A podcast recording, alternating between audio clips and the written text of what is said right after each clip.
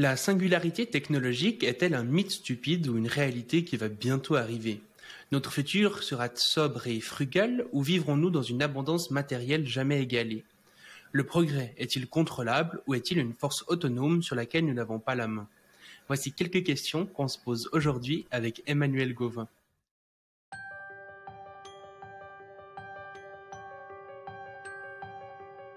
Bienvenue sur le Futurologue Podcast, le podcast pour comprendre les enjeux de demain.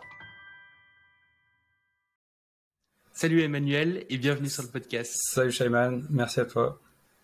Et du coup, ben, pour commencer, je te propose de, te présenter un petit peu au niveau de ton parcours euh, professionnel euh, et idéologique principalement.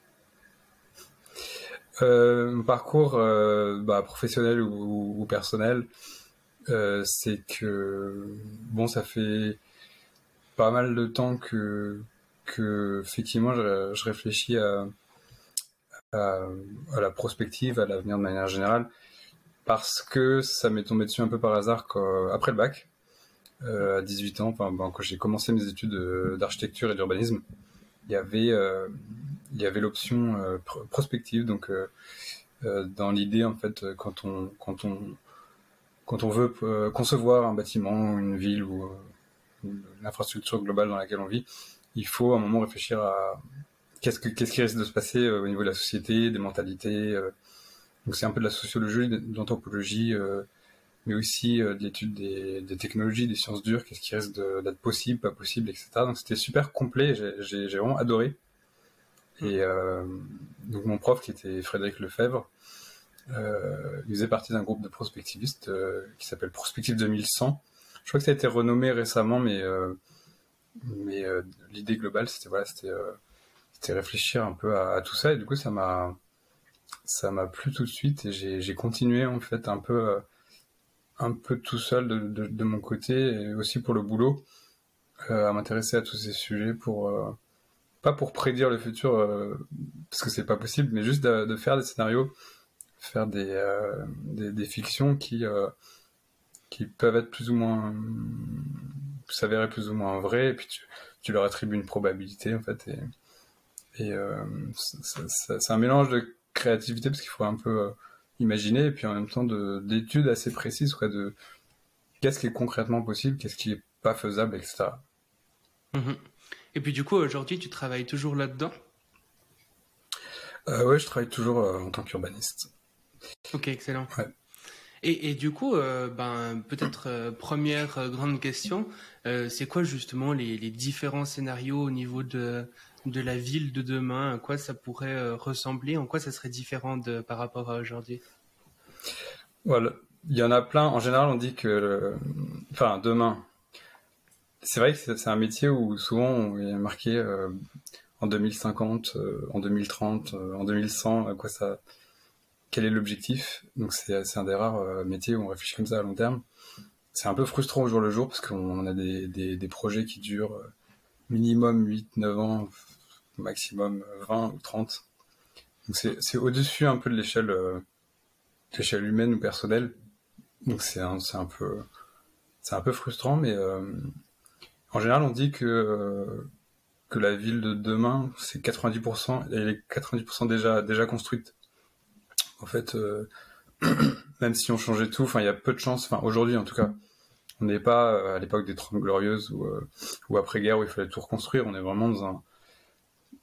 Il y, a peu de chances, vu la démographie, vu, vu les forces économiques, etc., en présence, que, que, tout, que, que, que, la, que la ville change radicalement.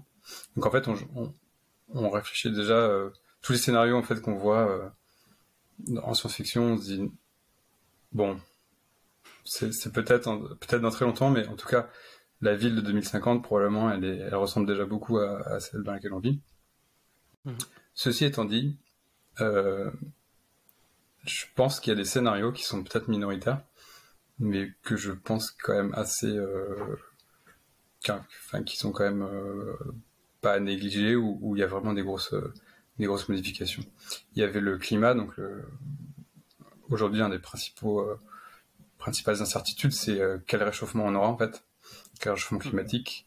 et à quel point ça va impacter, impacter les villes, mais pas que les villes, parce que ça, ça impacte surtout le, la situation géopolitique, la façon dont qui vit où. C'est un gros sujet. Si l'Inde devient inhabitable dans 20 ans, bah, les Indiens vont probablement bouger, peut-être en Europe. Donc ça, ça risque de changer pas mal de choses ça, et puis il y a l'intelligence artificielle. À mon avis, c'est un des, autres sujets euh, où, on, a des, scénarios, on, peut, on peut donner des scénarios, on peut, imaginer, mais à long terme, ça change tellement de choses que c'est très difficile de, voir. Je pense qu'on va être, on risque de le, virtuel, tout ce qui est numérique risque de prendre de la place. Et je me souviens d'un prof d'ailleurs en Allemagne, parce que j'ai étudié euh, euh, à moitié en Allemagne, qui disait en 2005, je crois en 2004, il disait, euh, il nous avait dit à un moment, peut-être que la ville du demain ce sera une sorte de gros cube noir, comme dans Matrix en fait, et on vivra. Alors il a, il a pas précisé si on vivrait dans le cube en mode complètement numérique, hmm. ou alors on vivrait un peu comme dans Matrix avec des casques et puis on... 99% de nos de nos interactions, de notre vie, etc., sera dans un, ce qu'on appellerait aujourd'hui le, le, métavers. Hmm. Euh, et il disait ça comme un scénario, hein. il, il y croyait pas forcément, mais il disait euh, faut, faut y réfléchir quand même, faut pas, faut pas, euh, faut pas dire. Euh, c'est dangereux, je crois, avec les technologies, avec l'informatique surtout, de, de, de, dire complètement c'est pas possible, parce que hmm. Là encore, là je parle d'un point de vue un peu personnel, mais euh, mon père, mon père travaillait dans les dans les télécoms, donc à France Télécom dans les années 90, et on a été euh, parmi les premiers à avoir euh, du coup Internet, une sorte de, enfin ce qu'il y avait avant Wanadu, une sorte de, de... bref, il était, c'était un des, un des, une des rares personnes, mon père, à dire par exemple qu'on allait acheter plein de trucs sur Internet. Et euh, je me souviens très bien des discussions. En fait, euh, tout le monde disait mais mais tu, tu délires. Enfin, c'est impossible. Il faut voir d'abord l'objet en, vrai. Il faut discuter, etc. De facto, aujourd'hui, c'est ce qui s'est passé. Il y a Amazon a des énormes hangars et puis mm. puis on achète de plus en plus sur Internet. Donc euh, il y avait un truc comme ça. On était, il y avait pas beaucoup de gens sur Internet à, à, la fin des années 90. Quand j'ai fait mon premier site en 98 voilà, j'étais sur, sur les, les, chats de Yahoo par exemple, mm. euh, qui, ont, disparu, mais euh, j'avais l'impression de, que c'était génial, que je pouvais discuter avec la terre entière. Mais euh, c'était très mal vu quand même. Je veux dire, au lycée, c'était un peu genre, euh, c'était un peu la honte quoi d'être sur Internet.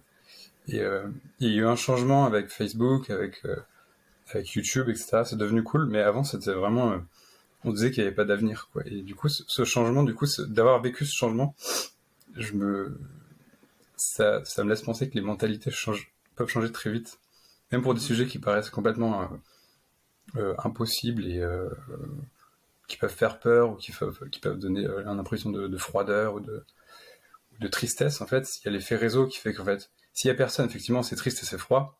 Mais s'il y a tout le monde, bah ça devient, ça devient le monde, le monde réel, quoi. C'est vrai que finalement, il y a quelques dizaines d'années, euh, les geeks étaient un peu vus euh, euh, pas bien, quoi, et tout le monde se moquait un peu d'eux. Puis aujourd'hui, bah, c'est eux qui détiennent la majorité du monde avec les GAFAM, et puis ils peuvent. et je pense qu'on a, je pense, je pense qu'en vrai, on a, on a oublié à quel point c'était, c'était pas cool, quoi.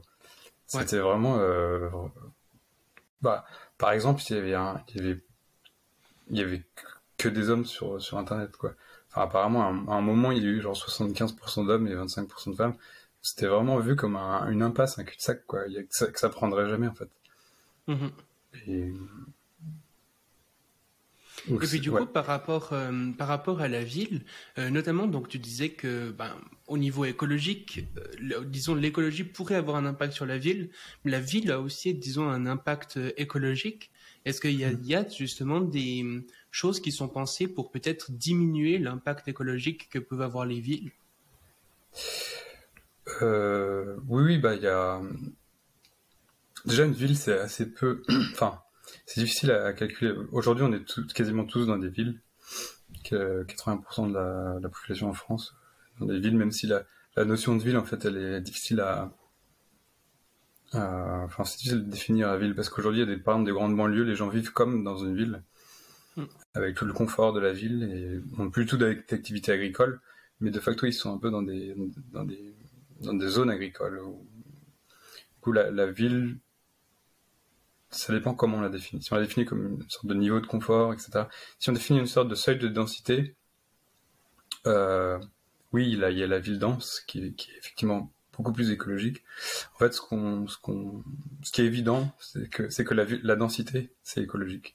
La... Mais ça, ça, ça, peut paraître vraiment étonnant quand même, euh, parce qu'on a quand hmm. même l'image, euh, ben, les gens qui sont écolos, c'est les gens qui sont à la campagne, euh, qui vont acheter le fromage chez le producteur local et puis qui, qui font pousser les courgettes dans leur jardin, quoi. C'est pas le citadin qui fait venir ses avocats du Mexique, tu vois. Et en fait, pas du tout. Le, les citadins sont plus écolos. Comment c'est possible ça? Je sais pas s'ils sont plus écolos, mais ils ont moins de, ils ont un impact qui est, euh... je pense, c'est dû en fait à la, à la, à la rationalisation, en fait, à la mutualisation surtout. C'est-à-dire que si je suis dans un immeuble, par exemple, je suis dans un immeuble et j'ai toutes les conduites d'alimentation en eau, d'évacuation qui sont mutualisées. Enfin, alors que si j'habite dans une ferme, il va falloir tirer toutes ces conduites. Ça va faire déjà du matériau en plus l'énergie grise, donc tout ce qui est, la fabrication de, du réseau lui-même. Et ensuite, euh, bon, il y a les transports, effectivement, j'amène des choses de loin, mais euh, quand je suis à la campagne également, je veux dire, j'amène des outils, etc. Donc il y a, y a un bilan au final qui est, assez compliqué à faire. Euh, mais dans l'ensemble, le, le fait de, de, mettre des choses en commun, Mm. Bah, typiquement dans un immeuble, je, mon plancher mon, et, le, plafond du voisin sont la même chose, donc j'ai mis en commun beaucoup de matériaux. Mm. Euh, pour les déplacements, c'est énorme en termes de réduction. Je, vais travailler, je, vais en vélo ou je vais à pied. Euh, je réduis, euh, alors que si je fais 90 km en voiture, déjà je vais augmenter mon, bilan carbone énormément. Mm. Donc oui, effectivement, la densité est directe. Si vous avez, si, si, tu as la maison la plus écolo du monde et la voiture la plus écolo du monde,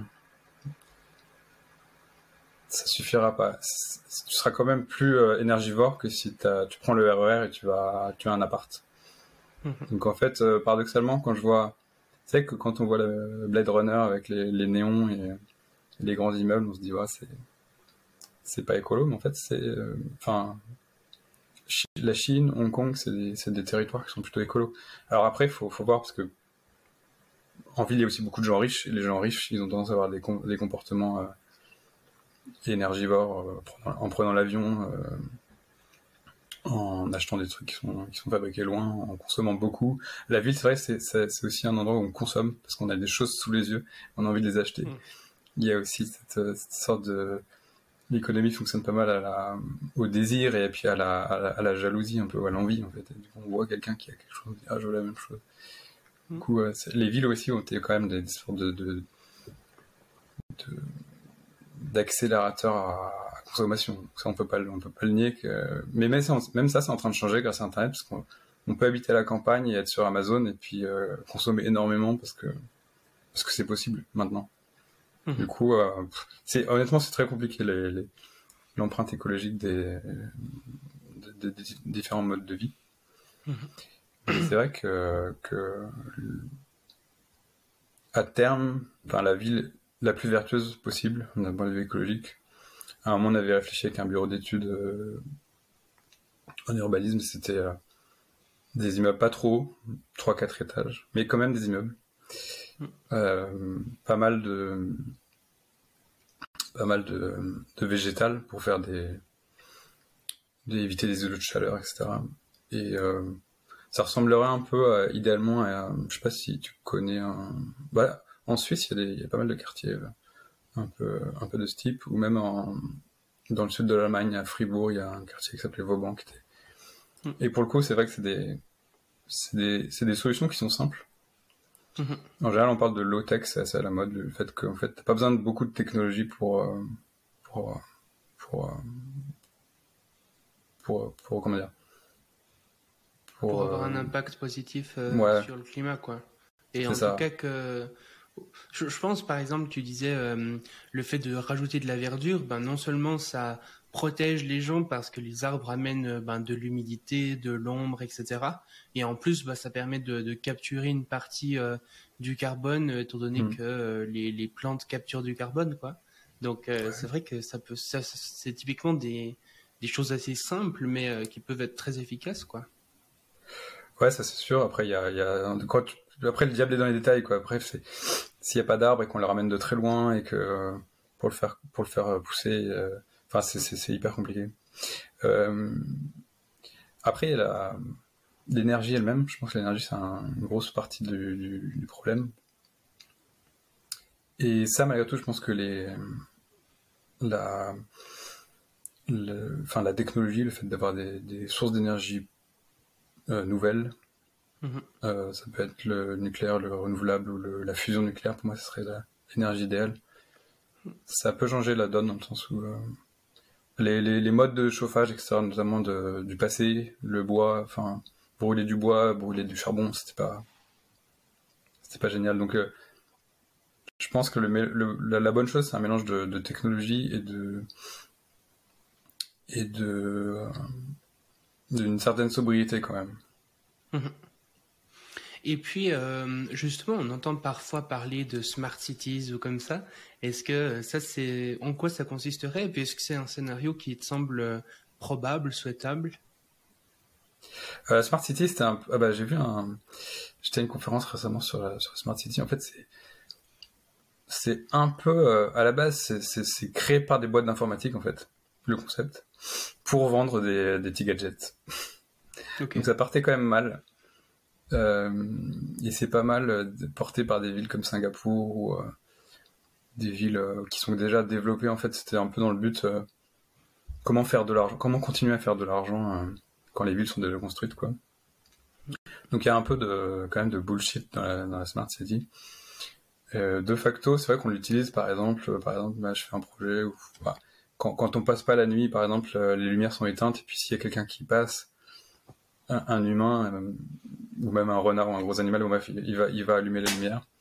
Mhm. Euh, donc ça, oui, c'est intelligent, entre guillemets, mais il y a aussi les déchets parfois qui, qui, qui, appellent le camion poubelle une fois que, que les poubelles sont pleines. Mais c'est en fait, c'est vraiment des gadgets, et au final, c'est pas il faudrait en fait pour qu'elle marche vraiment, il faudrait, il faudrait une sorte de conception totale où euh, tous les réseaux sont euh, monitorés en fait en temps réel. Et les, même, les, même là, les gains, ils seraient, ils seraient un peu, un peu, un peu minimaux. Après, pour, pour autant, l'idée de ville intelligente, je pense que ça, ça, ça existe et c'est pas, c'est pas, pas stupide en l'occurrence. Mm. Mais c'est plus sur des, euh, sur l'organisation elle-même du réseau, la façon dont on a étudié les, les, les déplacements des gens, euh, un réseau peut être intelligent ou pas, quoi. Un, réseau de transport en commun notamment. Mhm. Et notamment, plus il y a de feedback, la, notion de feedback, elle est quand même intéressante en Smart City. C'est-à-dire s'il y a des feedbacks qui, qui, qui, qui, qui, aident à savoir en fait ce que font les gens, ce que veulent les gens, et euh, adapter en fait l'offre en, fonction. Mhm.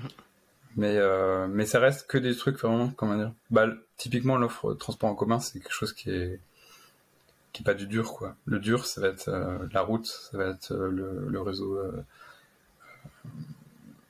le réseau des, des goûts, etc. Ça, c'est des choses qui sont, une fois qu'elles sont faites, elles sont faites. mieux vaut les avoir conçues de manière intelligente. Mhm. Et puis, euh, un autre sujet que j'aurais aimé aborder, c'est euh, tout ce qui concerne euh, le transhumanisme et son intégration, disons, en politique. Parce que du mmh. coup, tu fais partie de l'association française transhumaniste mmh. et tu as beaucoup travaillé sur ces sujets. Du coup, ben, déjà, ben, peut-être qu'est-ce qui a été fait par rapport à ça pour intégrer peut-être le transhumanisme justement en politique? Euh, tu veux dire la politique dans quel sens? Le politique, euh, politique classique sens, euh, Parti euh, transhumaniste, etc. Bah en fait, bah, du coup c'est vrai que comme je m'intéresse un peu à la façon dont la technologie influence le, dire le, la société. Mhm. Enfin, en partant de la prospective, euh, c'est vrai qu'on se rend compte au bout d'un moment que les, enfin pour moi en tout cas, je pense que la, technologie et la science, plutôt même la connaissance en fait, c'est vraiment une force importante de d'amélioration du bien-être et c'est positif. Enfin, le progrès, je pense qu'il malgré tout, euh, il existe dans le sens où quand quelque chose arrive, on a quand on n'a pas envie de revenir en arrière, c'est que c'est que c'est qu'il y a du progrès. Donc je pense que le progrès existe euh, et que, enfin, les progrès sociaux enfin, si on s'intéresse aux progrès sociaux, à l'amélioration globale pour tout le monde de, la société, malgré tout, la connaissance, c'est important. Et je trouve que c'est sous-estimé. C'est pour ça que, qu'effectivement, je me suis, je me suis rapproché de, des mouvements qui sont très technoprogressistes ou qui, qui s'intéressent vraiment à la, la technique. Mhm. Parce que je trouve que les mouvements progressistes classiques, du genre, euh, ben, ça peut être la gauche, les écolos ou, ou les mouvements, on va dire, euh, tous les, les, groupes, les groupes d'action en fait euh, politiques euh, progressistes, ils mettent complètement de côté, souvent, un peu par technophobie ou par par méconnaissance, ils mettent de côté complètement la connaissance, la technologie, et ils reprochent aux, technophiles, entre guillemets, de, de, de, tout miser sur, la technologie de complètement alors que c'est faux, en fait, on peut mélanger les deux. Et je pense qu'en fait, malgré tout, la technologie la, technique au sens large, en fait, c'est une énorme force de, de, progrès social. Mais sur tous les domaines, en fait, sur l'énergie, sur, euh, sur l'agriculture, sur si on, si on réfléchit à comment comment on a évité en fait euh, la famine, parce qu'il y a des gens qui prédisaient la famine, famine généralisée dans les années 60, avec l'augmentation de la population. Ça s'est pas arrivé grâce au, progrès aussi euh, de l'agriculture. Mhm. Il y, a, plein de choses comme ça en fait, qui font que pourquoi s'arrêter maintenant en fait? Pourquoi pourquoi s'arrêter là alors que il y a une sorte d'inertie en fait globale de technophobie. Je sais pas d'où ça vient. Je pense que c'est c'est une réaction aux progrès qui ont été rapides dans les années 70, je pense 80. Mhm. Il y a eu Tchernobyl, il y a eu plusieurs choses qui ont fait qu'il y a eu un quelques scandales, mais en fait, on, a beaucoup regardé finalement les, choses qui allaient pas et puis pas, qui, pas, pas, pas de choses qui, qui marchaient. Et, euh, et, justement, est-ce que tu hmm. penses que, par exemple, euh, justement, bah, mettre en place, par exemple, un parti transhumaniste, ce serait quelque chose d'efficace euh, pour faire avancer ce, ce, genre de mouvement et faire entendre ses revendications? Bah, Récemment, du coup, à Transvision, il y a eu j'ai pu parler de ça avec Corinne Narassiguin du, du, Parti Socialiste. Il y avait aussi Florie Marie du Parti Pirate. Et c'était une discussion super intéressante. Et en fait, euh, le fait que qu'on ait créé avec certaines personnes le, le, le, mouvement technoprogressiste, ça, avec, avec des propositions qui sont, qui sont un peu extrêmes. en fait, l'idée, c'est d'aller de faire une sorte de liste de cours de, ce qu'on voudrait en fait au, mieux, ne pas mhm. s'arrêter à ce qui est totalement faisable à instant T, mais tout ce qui est réaliste quand même malgré tout, il y a un, c'est un programme qui a été fait avec, euh, des scientifiques, avec, euh, avec des gens qui ont réfléchi à vraiment ce qui était faisable dans un avenir proche. quelles sont les pistes de, de recherche publique à, à, priori, à prioriser? Et euh, ce programme, en fait, est intéressant, même pour les partis traditionnels. En fait, c'est ce qu'a dit euh, la représentante du, Parti socialiste.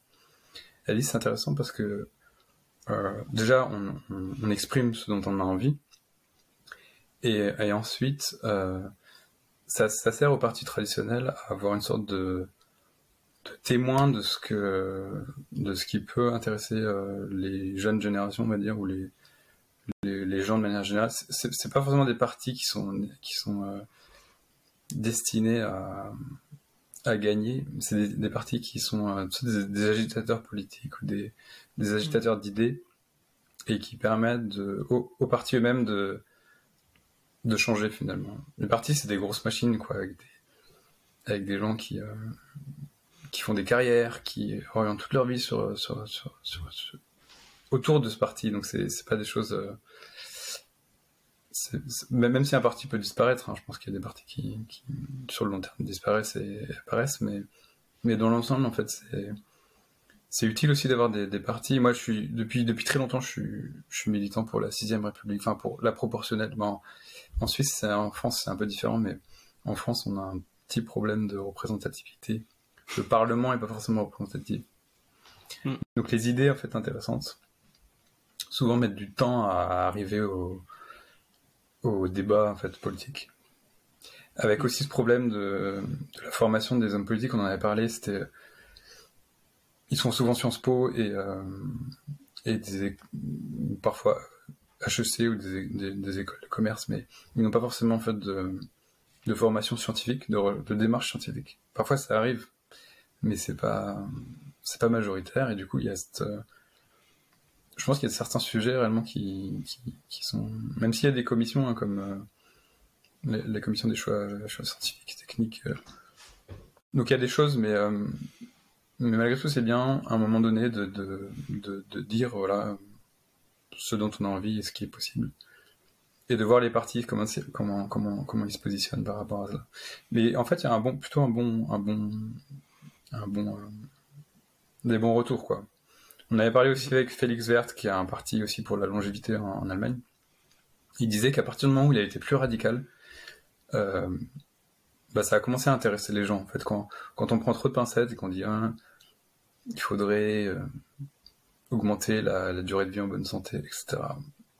Et si on dit vraiment ce qu'on veut, du genre, ok, on a envie de vivre 200 ans ou 300 ans, bah les gens au moins, au moins ils trouvent une image au moins fidèle, et puis on n'est pas accusé d'être euh, hypocrite ou d'aller euh, d'aller infiltrer les partis traditionnels. Au moins, on, est, honnête.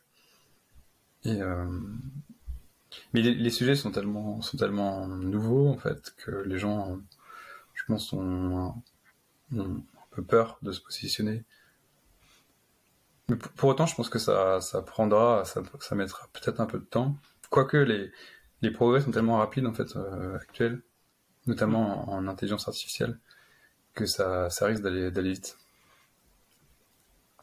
ça peut aussi jouer, je pense, un rôle un peu euh, d'ouverture à quelque part de la fenêtre d'Overton euh, de ce qui est entendable ou pas dans le sens mm. que des partis comme ça qui justement vont euh, mettre sur la table des propositions euh, très étonnantes pour la plupart euh, des gens, presque inaudibles pour la plupart des gens, ça va faire qu'après d'autres partis pourront dire ah oui non je je pense quand même pas ça, mais et, puis suivre avec une proposition un peu plus modérée, mais qu'ils n'auraient pas eu si justement il n'y aurait pas eu des gens avant pour dire des trucs complètement extrêmes quoi. Euh, bah, on a vu ça euh, avec, avec l'écologie. On a vu ça avec l'écologie. Aujourd'hui, en fait, euh, enfin, dans les années, par exemple, 70, les écologistes politiques étaient les seuls à, à, parler de, par exemple, de réduire la place de la voiture ou ce genre de choses. Maintenant, c'est c'est devenu un peu. en tout cas, le, le réchauffement climatique, c'est devenu la base de quasiment tous les partis. Enfin, je veux dire, ils le prennent tous en compte. Mais pour ça, c'est un peu frustrant, je pense, pour les parties euh, intellectuelles, entre guillemets, ceux qui proposent des nouvelles choses, de se faire piquer ses idées. Mais en même temps, bon, voilà, après, ça passe dans le domaine, euh, hmm. dans la base, en fait, dans le socle de, que, tous les autres partis ont. Hmm. Donc et, et finalement, justement, euh, étant donné que le transhumanisme, le technoprogressisme, etc., ce sont des choses finalement un peu qui, qui, peuvent être euh, acceptés ou non un peu par euh, par tout le monde. Alors il y aura probablement des idéologies politiques, disons, qui vont euh, plus ou moins accepter ce, ce, genre de choses, mais on peut très bien être de droite et transhumaniste, de gauche et transhumaniste, même communiste et transhumaniste, etc. Du, du coup, à quelque part, quand vous vous avez fait justement ce, ce programme, etc Comment vous aviez fait euh, pour euh, tenir compte justement de cette immense diversité euh, qui peut y avoir au sein des, des mouvements, même d'un point de vue géopolitique, etc. Où clairement, je pense, enfin, il n'y a aucun consensus dans les mouvements technoprogressistes et transhumanistes sur ce genre de questions. Du coup, vous avez fait comment par rapport à ces sujets? Par, exemple, il y a un, parti en Allemagne qui s'appelle, euh, avec lequel j'ai des contacts, on a des contacts assez réguliers, qui s'appelle le Partei der Humanisten, donc c'est le parti des humanistes. Hmm. Et lui, il dit que le transhumanisme fait partie de son programme. Pour autant, il dit pas, c'est pas le parti genre transhumaniste. essentiellement, c'est sur la longévité. pour moi, c'est une des questions les plus importantes. C'est pourquoi, pourquoi on donne, enfin, on devrait donner quasiment 20% du PIB à la recherche sur la, sur la, la réjuvénation et sur la, l'extension de la longévité. C'est essentiellement ça, en fait, le, en tout cas, le, pour eux, l'élément, euh, transhumaniste sur, leur volet médical. Et pour autant, c'est pas, pas un programme qui permet de, gouverner, parce qu'il y a, il y a plein d'autres sujets. Enfin, quand on a, quand on avait réfléchi au, au programme, notamment avec euh, la candidate qui, voulait se présenter, qui s'appelait Wendy, euh, qui voulait euh, se présenter au présidentiel. Il y avait tellement de sujets en fait qui n'ont rien à voir avec, avec le corps humain déjà que, le transhumanisme c'est qu'un aspect finalement. Mais il y a plein d'autres choses. Après, je pense que ce terme va être banalisé au bout d'un moment. Mais, euh, mais, mais, mais déjà, en fait, le, le, le, fait que ces, que ces sujets soient complexes, ça, ça aide pas. C'est, il y a, pas mal de choses qui sont, enfin, faut expliquer, expliquer concrètement. Si on fait des scénarios, faut faire des expériences de pensée aussi que, qu'est-ce que ça veut dire, par exemple, de, un monde où, où, où l'intelligence artificielle est tellement euh, puissante que euh, elle va remplacer, elle risque de remplacer, euh, d'être appliquée pour toutes les tâches réalisées par des humains. Qu'est-ce que ça implique pour, pour l'économie en fait? Qu'on va devoir aller vers un revenu universel. Mmh. Et c'est revoir la valeur, la valeur travail, etc. Après, pour revenir sur ta question sur est-ce que, ouais, je pense qu'il y a des, je pense qu'il y a des, des, gens qui sont pour la longévité et qui sont euh, de droite, de gauche, euh, d'extrême droite. Euh, il y a, enfin, c'est un peu tout. mais mais le but c'est pas non plus de, de, rassembler tous ces gens qui n'ont rien à voir. Je pense que c'est d'avoir une ligne quand même qui est humaniste, qui est sur la sur la, le respect de, de, tous les êtres humains. Enfin voilà et, euh, et en même temps d'avoir cet aspect sur la, sur la technologie. Après, de, de, de facto, il y a, comme disait euh, James Hughes, il y, a, il y, a, quand même une sorte de gradient où, euh, de toute façon, l'extrême droite n'aime pas trop ces sujets euh, technologiques. Et on l'a vu avec le, le Covid. L'extrême droite a, un peu de mal avec la science, euh, mm. avec, avec les faits. Quoi. Et euh... bah, à quelque part, euh, l'extrême droite est réactionnaire, donc euh, son idéal de société se situe dans le passé. Donc quelque part, euh, imaginer une nouvelle société différente de de ce qui a été, c'est vrai que ça c'est pas dans leur manière de penser à quelque part, quoi. Ouais, c'est vrai. Enfin, je pense qu'il y a il y a il y a il y a, il y a pas mal de, il y a pas mal de points de, de, de divergence en fait. Et elle coûte tout le côté identité aussi. Pour, pour, euh, pour les gens d'extrême droite, l'identité, c'est quelque chose qu'on a à la naissance et qui bouge pas. Donc mm. déjà, ça part mal pour, pour euh, quand on a envie de, de, de, par exemple, modifier notre propre biologie. Pour eux, c'est compliqué. Déjà que tu peux pas modifier ton propre drapeau et ta propre langue. Alors, euh, alors modifier la biologie, c'est encore l'étape du dessus. Mais mm. ouais, c'est un peu des des, des grandes. Euh, mais, mais, moi, ce qui m'a surpris par rapport à la, Covid et avec euh, la réaction de l'extrême droite, c'était pourquoi. Euh, enfin, ce manque de connaissances, en fait, c'est vraiment. C'est la... quand même lié avec, avec une réelle ignorance de la, de la science, quoi. Et de. Enfin, Trump, les trucs qu'il disait, c'est terrible, mais c'est assez, assez représentatif de la, de la méconnaissance totale, quoi. Et d'une méfiance aussi de la science. Je pense que tu as raison que ça vient d'un. Comme on se réfère plutôt au passé, bah, la science, c'est tout ce qui est tout ce qui est nouveau, moderne ou, ou récent. Mm-hmm.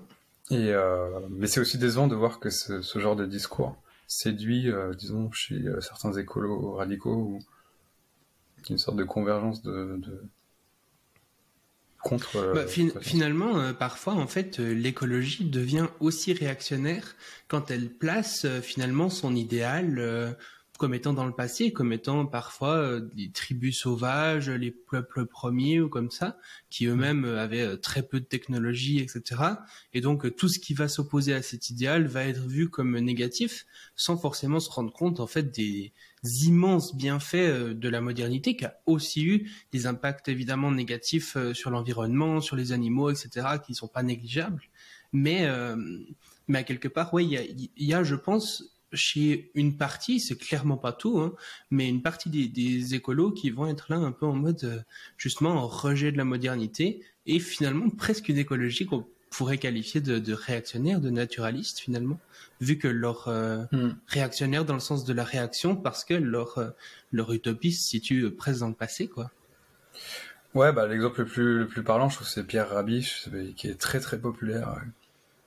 Hmm. Quand tu lis ses livres, en fait, en détail, c'est Bon, il n'est pas que, pas que réactionnaire, mais sur les questions sociales, il pouvait être euh, hyper réac, sur le fait que bah, un homme, euh, ça fait ça, une femme, ça fait ça, et puis, puis c'est tout. Quoi. il était contre le mariage pour tous, etc. Ouais, voilà. Donc c'est, mm. en fait, c'est un mélange aussi entre la nature mm-hmm. et les sociétés anciennes, qui sont soi-disant plus proches de la nature. Mm-hmm. Alors que dès qu'on parle d'humain et de nature, faut faire gaffe, parce que la nature, c'est c'est un, c'est un concept super compliqué. Hmm. Euh, il y a très peu de choses euh, humaines. Enfin, en fait, la nature, c'est tout ce qui est pas humain, déjà, de base. Enfin, j'ai l'impression. Et du coup, euh, dès qu'on dit c'est naturel pour un humain de faire ça, faut, faut contrebalancer parce que si l'évolution est tellement, est tellement forte, enfin, l'évolution culturelle est tellement forte depuis des centaines de milliers d'années que hmm. C'est très difficile de mélanger culture et nature, de, de, distinguer culture et nature. Mhm. Et c'est un grand euh, débat. Tu parlais justement euh, des, des, avancées, notamment au niveau des intelligences artificielles, qu'on voit beaucoup euh, ces temps. Et il y a un concept quand même qui fait énormément débat, c'est la singularité. Le fait mhm. qu'une intelligence artificielle puisse dépasser les compétences de tous les humains dans quasiment tous les domaines, qui serait comme ça une sorte de presque de dieu qu'on pourrait créer selon certains. Et euh, bah, du coup, il y a, y a, quand même une forte euh, une forte polarité à ce niveau-là, avec certains qui vont dire que c'est n'importe quoi, que c'est euh, vraiment des, des, soit des utopistes, soit des, des gens complètement délirants qui n'ont jamais euh, compris ce que c'était l'informatique ou j'en sais rien quoi, puis d'autres qui vont être là en mode c'est ça qui va nous sauver de tout, faut qu'on développe ça, etc. toi, du coup, c'est quoi ton un peu ton point de vue là-dessus. Est-ce que tu penses que la singularité, c'est un mythe?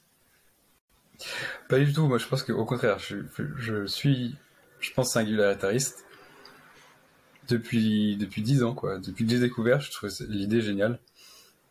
Et hmm. euh, non, moi, je pense. du coup, qu'est-ce qui fait qu'il y a pense carrément que de personnes qui n'y croient pas? Je sais pas. Mais en tout cas, moi, je, je pense. après, il faut, faut définir ce que c'est la singularité. je pense effectivement l'intelligence artificielle, le fait qu'il y a des, cerveaux en fait euh, sur support informatique qui vont avoir de plus en plus de, de de réflexion d'interaction avec nous aussi, mais de réflexion pour eux-mêmes et de capacité à, augmenter nos connaissances, les connaissances de l'humanité. Ça, c'est un truc énorme et surtout le, bah, ce que tous les théoriciens de la singularité disent, ils ont raison, c'est qu'il y a un côté complètement exponentiel. On avait vu avec le Covid, c'est compliqué de comprendre les exponentiels. Au début, on se dit, ah, il se passe rien, et puis euh, dix jours plus tard, ah oui, quand même, et puis onze jours plus tard, ah bah mince, c'est trop tard. Et la singularité, enfin c'est ça, en fait c'est que et là on on est en train, je pense qu'on est déjà dans la singularité. Il y a des, en fait on repousse toujours la, j'ai l'impression que la singularité, donc pour pour reprendre un peu la définition, c'est le moment où l'intelligence euh, informatique euh, donc la capacité des machines, de certaines machines à comprendre et à agir en conséquence, du coup à, à, à faire bon usage en fait de, de son environnement, d'un point de vue de, des informations. À partir du moment où, où, ça rejoint en fait le niveau euh, d'un humain moyen, on va dire, mm. c'est la, cet endroit s'appelle la singularité, avec la notion que si la machine se, se, intervient dans son code, donc se met à faire de l'informatique, c'est-à-dire de se met à à faire elle-même de l'IA, et du coup à s'auto-améliorer, il y a une sorte d'explosion encore plus forte. Et ça, ça a déjà commencé dans le sens où il y a déjà en fait, des, IA qui sont conçus pour améliorer le code, leur propre code. Il y a des algorithmes génétiques, donc c'est en fait c'est des, des, plusieurs codes qui vont être mis en, concurrence et qui euh, vont s'auto-sélectionner en fait euh, par rapport à un objectif. Donc ça c'est des choses qui existent déjà. Et si la singularité pas unique, il y en a plusieurs. Il y a, plusieurs, euh, plusieurs moyens en fait. Enfin l'intelligence même humaine, elle n'est pas unidimensionnelle. Il y a plein de plein de catégories. Par exemple le jeu de Go, ça a été pendant longtemps euh, vu comme inatteignable. Et euh, l'IA a, eu, a maintenant un niveau surhumain au, Go, comme elle a eu un niveau surhumain aux échecs dans fin des années 90. Donc pour chaque petit domaine, il y a, des, micro-singularités, on peut dire, en, effet couloir. Du coup, on a du mal à voir que qu'on est dans la singularité. Ce qui manque, c'est peut-être le, moment où, l'IA parle un peu comme nous, euh, réfléchit comme nous, et est capable de. Mais c'est en train d'arriver parce qu'avec les, chatbots, en fait, il y a, y a des, des, IA en fait sociales. Et euh, il y a des projets d'IA qui mélangent un peu tout, donc la, robotique, euh, les modèles de langage, les modèles de production, des agents qui créent des choses. Donc en fait, je pense que c'est, c'est, on est, on est en plein dedans, mais on a du mal à le voir, et c'est plus, c'est plus que, c'est un problème de définition. C'est qu'en fait, on, on a surestimé, je pense, pendant longtemps l'intelligence euh, humaine. Euh, par exemple, pendant longtemps, on a dit, euh, non, mais c'est la créativité qui est humaine. Enfin, même quand, quand on revient à l'époque de Turing, là, je viens de finir le, le bouquin que je recommande.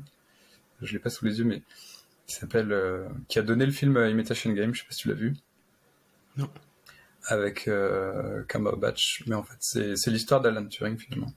Et la biographie est vachement bien parce qu'on dans les années 40 du coup euh, Turing est le premier à, à, à réfléchir à l'ordinateur et je trouve de revenir à ces années-là en fait où on réfléchit à, à la machine qui pense.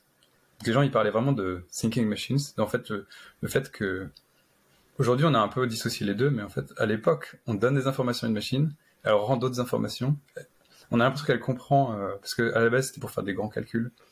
On a, l'impression qu'elle comprend en fait finalement le, calcul à faire, ce qu'elle a été programmée pour. Euh, donc à l'époque c'était complètement fou, on se disait mais cette, machine pense, il y a, quelqu'un derrière, il y, a, un esprit. Et après on est revenu un peu en arrière en se disant voilà non en fait c'est juste des, tubes etc. Bon. Mais pour l'époque c'était une sorte de, super calculatrice mais qui était plus que ça parce qu'on avait déjà l'impression qu'elle faisait des choses euh, euh, qui se rapprochait de, cerveau humain. C'est pour ça qu'on parlait de cerveau artificiel. Et Turing, Alan Turing a été le premier, un des premiers à voir euh, très clairement qu'on pouvait faire des, des humains, enfin, des intelligences de type humain ou humanoïde ou capables de, réfléchir, de comprendre et euh, d'être conscient.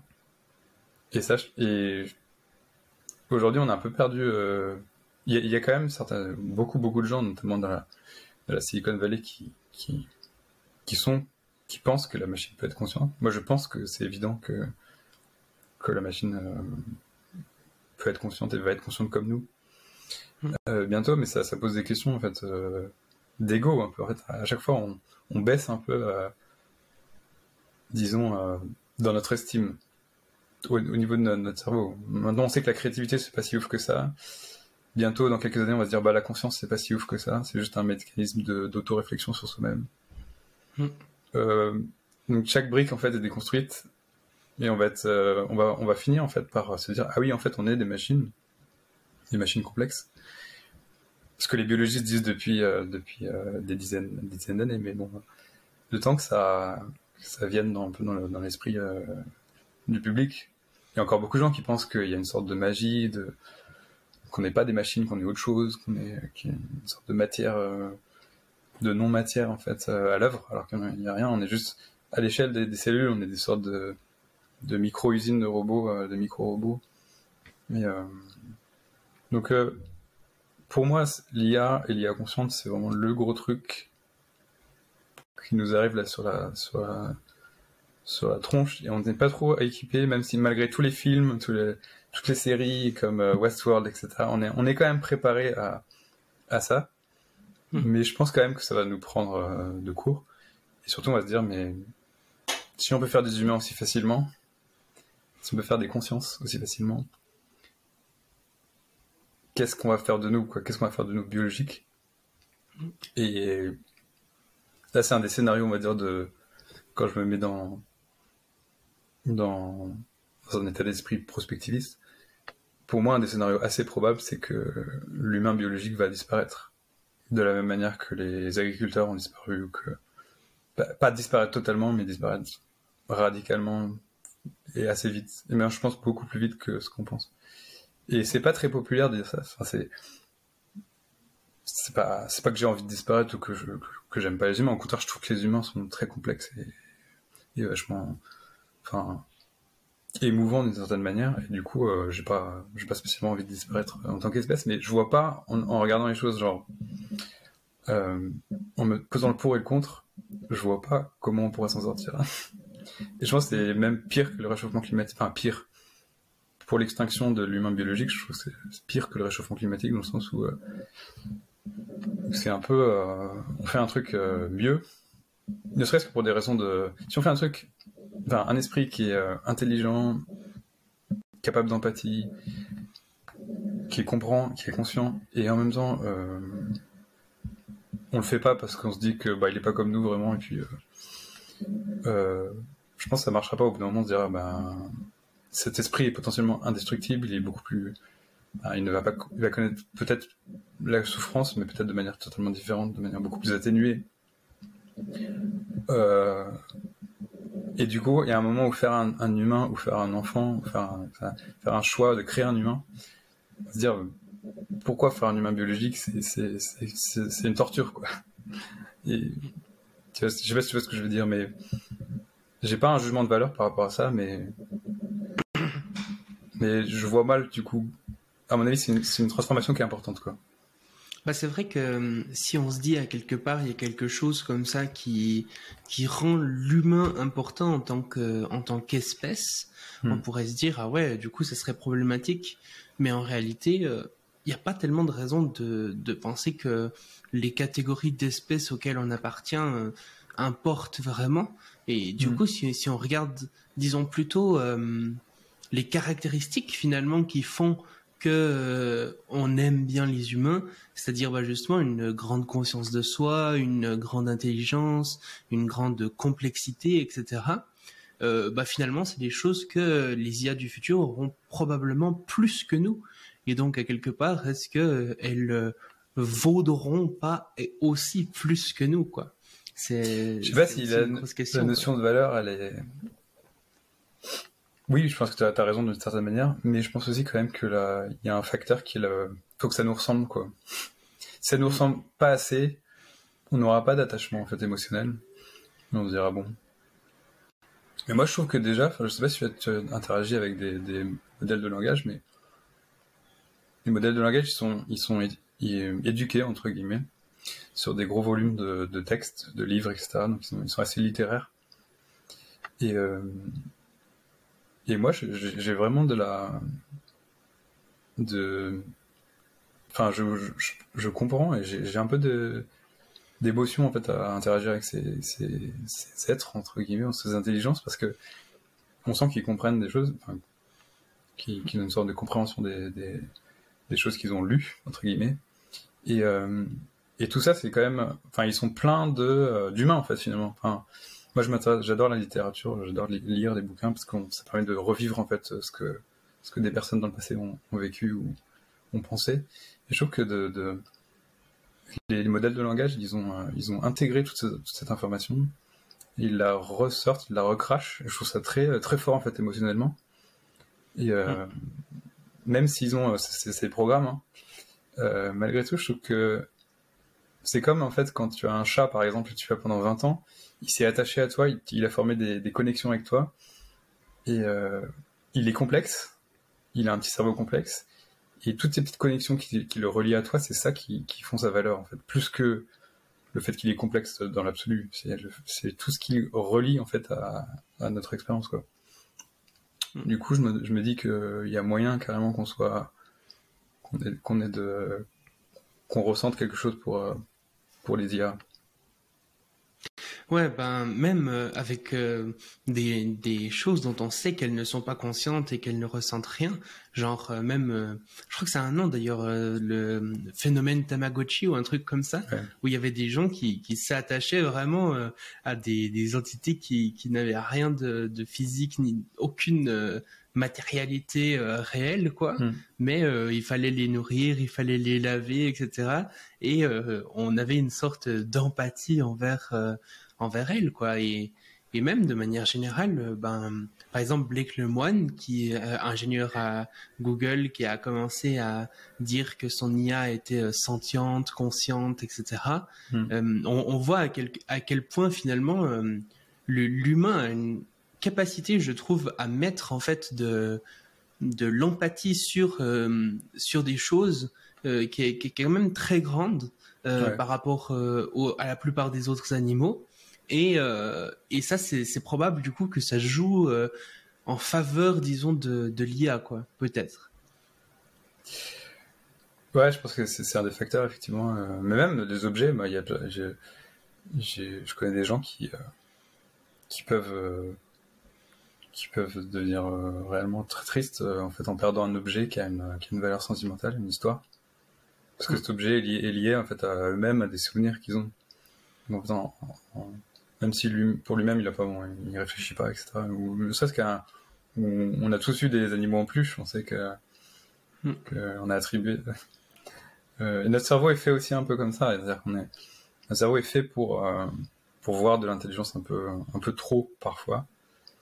Il y a une théorie intéressante en, en, neurosciences où en fait le qui explique pourquoi comment les religions sont, sont nées en fait c'est que pour, pour survivre pour survivre en fait dans la, nature il fallait euh, attribuer de l'intelligence par défaut et des intentions aux, choses mm. mieux, valait, mieux valait en, attribuer que, que, pas par exemple si, euh, si quelque chose euh, fonce vers soi mieux vaut se dire il a une intention il a une intelligence du coup, on en a attribué aussi aux arbres, ou à la foudre qui tombe sur une maison, etc.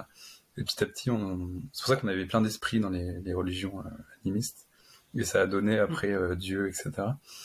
Et c'est on a tendance à donner un peu trop de... Comme on voit une voiture avec deux phares et, une, une calandre, on se dit c'est un visage. Et du coup, on lui attribue, euh, je sais pas, une sorte de, valeur. Les gens deviennent fous, en fait, quand on touche à, leur voiture. Mais... Mais euh, en soi, euh, ouais, même, les objets inanimés peuvent être euh, investis en fait de d'émotions. Il y a aussi un truc qui m'a qui m'a fait réfléchir à ça, c'était tu regarderas sur internet, il y a un, un, robot, je crois, au Japon qui s'appelle les Lovot, L-O-V-O-T, et en fait c'est des sortes de petites bestioles qui ressemblent un peu à des Teletubbies, mais, mais en fait ils ont une consistance de peluche un peu, ils sont, ils sont doux, et ils sont chauds, c'est-à-dire apparemment ils sont, ils sont chauffés, et puis, euh, bon, ils ont des yeux euh, qui, qui, suivent euh, classiquement les, la personne à qui ils sont attribués, on va dire. Je crois qu'on peut, on peut plus ou moins en avoir un qui, qui, qui te suit partout, un peu comme une, comme une oie ou un, ou un petit chien. Et en fait, euh, le fait, la combinaison de les yeux qui, qui, te regardent, plus le fait que c'est chaud et que, ça, que c'est doux, euh, mm. franchement, ça m'a fait complètement différent. Ne, ne serait-ce que de voir la vidéo, je me suis dit, oh là, c'est, il y a moyen carrément d'être piégé. En fait, notre cerveau est piégé par, par, par, tous ces, ces, signes, en fait. Mm. Et euh, in fine, c'est vrai que probablement que ce robot, il n'a pas du tout de conscience. Mais, euh... mais bon, ouais, c'est une question compliquée. Euh, parce que la conscience, on l'attribue aux autres aussi parce qu'on pense qu'ils sont comme nous et que nous, on l'a. Mais en fait, c'est très difficile aussi de, de, dire qu'il y a une conscience. Dans telle ou telle chose. Mais à terme, effectivement, s'il y a des IA qui ont probablement une structure cérébrale similaire à la nôtre et qui disent qu'ils sont conscients, ben, il y a un moment, il faut, faut, faut, faut, dire qu'effectivement, ils sont conscients et puis, et puis, ce que, ce que je te disais tout à l'heure, c'est que, effectivement, le, le, facteur qui risque d'être un peu bloquant, c'est s'ils sont trop différents de nous, si, si, s'ils n'ont pas des objectifs, par exemple, ne serait-ce que de vouloir survivre, pour nous, c'est très important. Enfin, cette volonté de vivre, c'est très émouvant quand on voit quelqu'un qui, qui, se débat dans l'eau ou comme ça. On dit, oh, ça, ça nous fait penser à nous-mêmes. Par contre, une IA qui serait super intelligente, super consciente et qui dirait, vas-y, éteins-moi, je m'en fous de disparaître. Parce qu'elle a été éduquée différemment. On se dirait, mais. t'es, fou, t'es, folle, on est trop différents, on peut pas s'entendre. Euh, ceci dit, je suis pas sûr que, que ce soit possible une IA qui va vraiment envie de disparaître. Je sais pas. C'est, des, des, questions, je pense, qui, qui vont arriver dans les, dans les années qui viennent, quoi. Et puis justement, tu, parlais du fait qu'il y a de plus en plus comme ça de micro-singularités, que les IA euh, deviennent plus fortes en fait que, les humains dans des domaines très spécifiques. Euh, mais au niveau de la singularité, disons, plus euh, générale, donc pas seulement des IA qui sont capables de faire certaines choses, mais une seule IA qui serait capable de faire toutes ces choses mieux qu'un humain, pour le coup, tu penses que ça pourrait arriver quand? Et tu me disais notamment que euh, tu pensais euh, que, récemment tu avais euh, revu à la hausse finalement la, vitesse à laquelle ça pourrait arriver que au départ tu l'imaginais peut-être un peu plus lointain là où maintenant tu penses que ça arriverait plus tôt. oui non c'est vrai que bah, c'est ce côté exponentiel qui est difficile à qui à c'est vrai que quand j'ai découvert la singularité en 2011 euh, c'était, je crois, les, les, les, les pronostics, c'était 2029 pour euh, niveau humain. Je me disais dans longtemps, c'est dans 20 ans. Et puis après, du coup, je me suis intéressé à d'autres choses. Euh, et puis là, il y a eu, en 2022, il y a eu vraiment des différentes choses qui ont fait que. Bah, il y a aussi des sauts, en fait, apparemment. Enfin, il, y a, il y a un papier scientifique sorti récemment qui dit qu'il y a des, il y a des sauts. Des... En fait, l'émergence, ça, une fois que tu as des seuils qui sont franchis en termes de taille de modèle ou de, perfectionnement au niveau de données, de, taille euh, du comment dire, de la quantité de données qui est, utilisée, il y a des sauts euh, qualitatifs qui font que, et là on a bien vu qu'il y avait des trucs comme euh, la génération d'images, de textes qui a vraiment franchi un palier cette année. Et du coup, ça m'a fait repenser. Mais déjà, en fait, à l'époque, je me... il y a quelques années, je pensais déjà que ce serait autour de 2025 ou ça, m'a toujours intéressé de, prédire quand. Même s'il y, a des gens qui, disent non, mais c'est pas notre boulot de, de, des dates. Mais je trouve que c'est intéressant quand même de, se dire, euh, d'essayer de voir en fait. Et je pense que 2025, ça reste un moment, euh, enfin les années qui viennent quoi.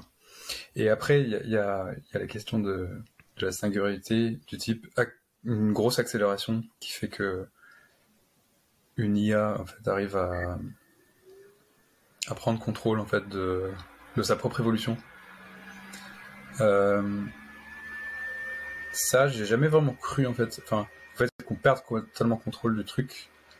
Euh, Effectivement, je, pense qu'il y aurait une certaine, euh, un côté généraliste où elle pourra s'intéresser à plein de tâches et les faire très bien. Euh, après, il y a une question est-ce qu'elle euh, est liée à un, corps robotique, par exemple, à un corps dans un monde physique? Parce que ne serait-ce qu'aujourd'hui, les IA, elles ont du mal à, bouger des, objets ou à, marcher. Ou enfin, elles y arrivent, mais bon, ça a été plus compliqué que d'analyser un texte. Donc il y a tout, ce volet-là qui est encore, encore autre chose. Et ce que les derniers euh, modèles montrent comme gâteau, c'est que de Google, c'est que il y a une synergie qui fait que quand tu mets une caméra plus des sons, plus, du texte, ça s'additionne pas, ça fait euh, multiplicateur. En fait, il y a euh, un, effet qui fait, ils deviennent beaucoup plus performants dans tous les autres domaines. Donc en fait, mais c'est un peu ce qu'on observe aussi chez, chez les enfants en fait. Faire un, peut entraîner un enfant à un jeu et puis ça va l'améliorer dans, un, dans, une autre, dans une autre compétence qui n'a rien à voir. euh, hmm. Du coup, de, après le côté, est-ce que, est-ce que l'IA va s'améliorer elle-même et elle va complètement. Euh, on va perdre le contrôle de, de, de, de l'IA Je pense pas parce que justement, on a vachement de pouvoir sur, la, sur l'IA. Elle a, elle a, on, peut, on peut lui dire en fait quels sont ses objectifs alors, elle peut avoir des objectifs à long terme et puis euh, s'adapter. C'est toute la question qu'il y a dans le livre de, Nick Bostrom, euh, Super Intelligence. C'est si tu dis à l'IA de, faire des trombones et puis euh, tu donnes, genre, juste comme grand objectif, fais des trombones et débrouille-toi. Elle pourrait partir en vrille et supprimer les humains parce que ce serait un, obstacle à faire beaucoup de trombones. Donc, effectivement, c'est ce sujet qui est, important, mais quel pouvoir physique on donne aux, aux IA, je pense que c'est là où, où, où je pense qu'il y a, y a un fossé, que l'IA, ça va rester de, dans des univers qui vont être virtuels. Je pense que nous-mêmes, on va passer dans des univers, virtuels, mais le monde de l'IA va être, euh, pour moi, c'est comme un peu un nouveau continent, c'est un peu comme euh, l'Amérique, quoi. Il y a des gens qui sont partis en Amérique, ils ont fait toutes sortes de, choses là-bas, ils ont inventé plein de choses, et puis ils nous, ont ramené des connaissances et des technologies de manière assez rapide parce que l'Amérique étant hyper étendue, il y a eu une sorte de, boom économique qui a fait que on a reçu après la guerre des, tonnes d'inventions qui venaient des États-Unis. Et ça va être un peu la même chose, je pense, avec l'IA, dans le sens où on va, on va mettre les IA dans une sorte de, continent virtuel où elles vont, elles vont faire une civilisation. Ce qui est fou avec l'IA, c'est le côté ultra rapide. C'est pas forcément, je pense pas que, je crois pas trop à l'intelligence comme une quantité du genre, euh, ouais, 100, 100, fois plus intelligent ou 1000 fois plus intelligent. Je trouve que ça, ça veut rien dire en fait. Euh, par contre, quand tu comprends un problème et que tu arrives à le, un, un problème très complexe, tu arrives à le résoudre, euh, et notamment si tu mets plusieurs IA en réseau, une sorte de micro-université virtuelle où elles, réfléchissent ensemble, c'est encore plus efficace. Mais par contre, elles vont très très vite et c'est ça qui qui est fou. Par exemple, avec le AlphaGo, finalement, le jeu de Go a été gagné, entre guillemets, parce qu'ils ont fait une sorte de micro-civilisation du, du, Go, où elles se sont euh, entraînées sur des... Si, ça avait, été des joueurs humains, ça aurait été des millions d'années.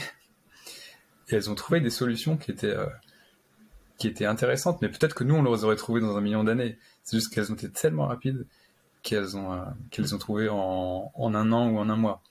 Et je pense que ça, va être un peu la même chose. Par exemple, le, le problème du vieillissement euh, humain.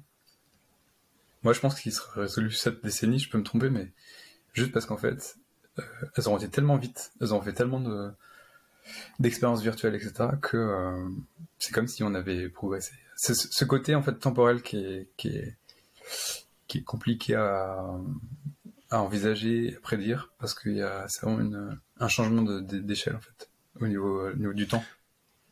Bah, de manière générale, les humains ont beaucoup de peine avec euh, les exponentielles et, euh, et c'est vrai que là, pour le coup, ça pourrait être extrêmement exponentiel euh, si ça arrive, quoi. Donc, euh, hmm. Donc ouais, ça va être intéressant en tout cas de, de voir euh, de voir tout ça. En tout cas, c'est intéressant de voir aussi la, la diversité, disons, d'opinions qu'il y a sur ces sujets, justement, avec d'un côté des gens qui disent euh, que ça ne va pas arriver parce que c'est impossible, des gens qui disent que ça va arriver, mais en tout cas pas avant 2100 parce que il y a énormément de recherches à faire, et puis d'autres qui sont là en mode justement comme toi à dire euh, dans quelques années c'est bon quoi. Donc euh, donc ouais ça va être intéressant. En tout cas je me je me réjouis de, enfin je sais pas si je me réjouis, ça fait un peu peur aussi, mais mais mais ça va être marrant de, de voir à quoi ça va ressembler tout ça. Hmm. Et puis un, un, autre thème dont j'aimerais parler, c'est euh, au niveau de, de l'abondance. Euh, c'est on, entend euh, souvent quand même que le futur euh, devra être justement beaucoup plus sobre pour notamment faire face aux enjeux écologiques. Et euh, toi, tu, tu, tu, dis à quelque part euh, que finalement, un monde euh, qu'on pourrait qualifier d'abondance, quoi, est possible. Comment, à quoi ça ressemblerait Et puis, quels sont finalement les, les, les, principes moraux, disons, derrière les gens qui, qui voudraient ce, ce monde-là, quoi? Alors l'abondance, alors il y a deux choses. Il y a, il y a ce dont on parlait il y a deux, deux minutes, c'était si on passe effectivement sur euh, un monde virtuel où euh, on peut générer des, des environnements à la, à la, demande, enfin la notion d'abondance a plus de sens en fait.